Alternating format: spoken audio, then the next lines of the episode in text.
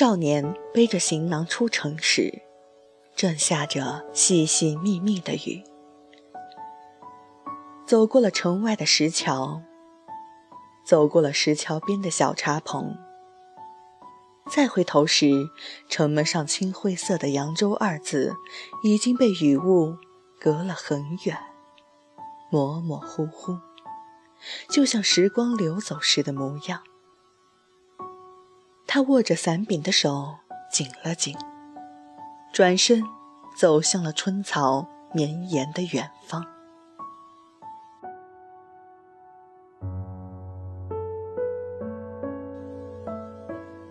辗转十数年，南唐开国，少年也不再是少年。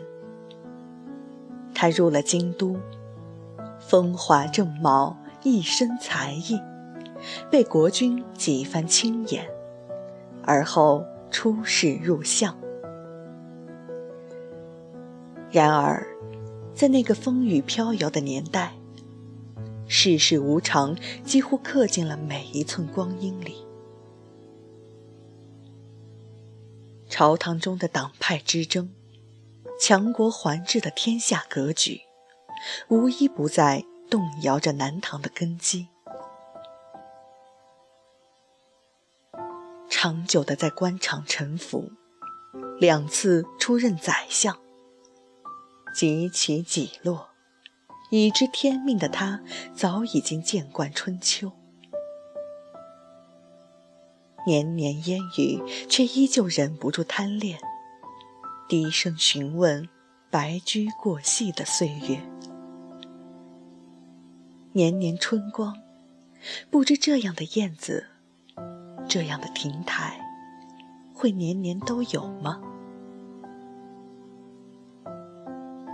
最后的两年，他被罢去宰相的官职，日日花前常病酒，不辞敬礼朱颜寿，听着屋檐下落花的声音。从前的闲愁，却不在了。后来，终于又起了迷蒙雨雾，还是少年时候的那座扬州城，还是那座风波桥。他拄着杖藜，远远地望着，白鹤飞向了江天一线处，垂髫孩童的纸鸢，仍在流云那端。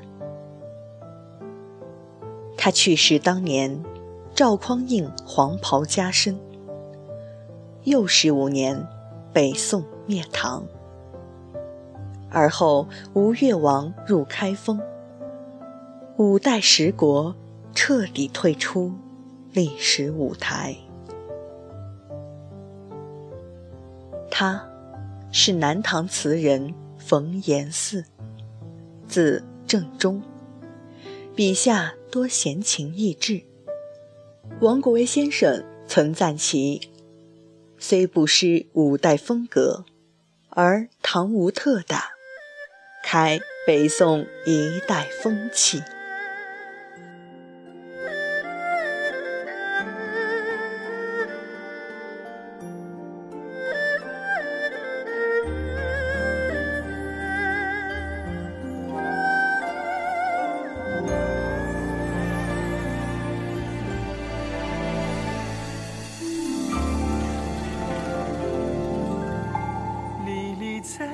却无从勾勒，梦边彷徨已久的容色，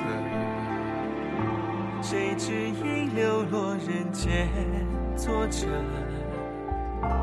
一香一刻。不见咫尺丹青院楼阁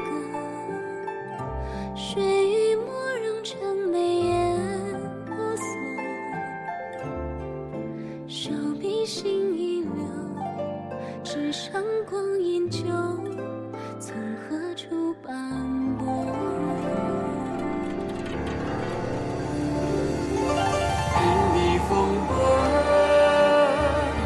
卷飘零只身向风雨落寞。同心决地，才知进退无措。一缘终将道破。此去山遥水阔，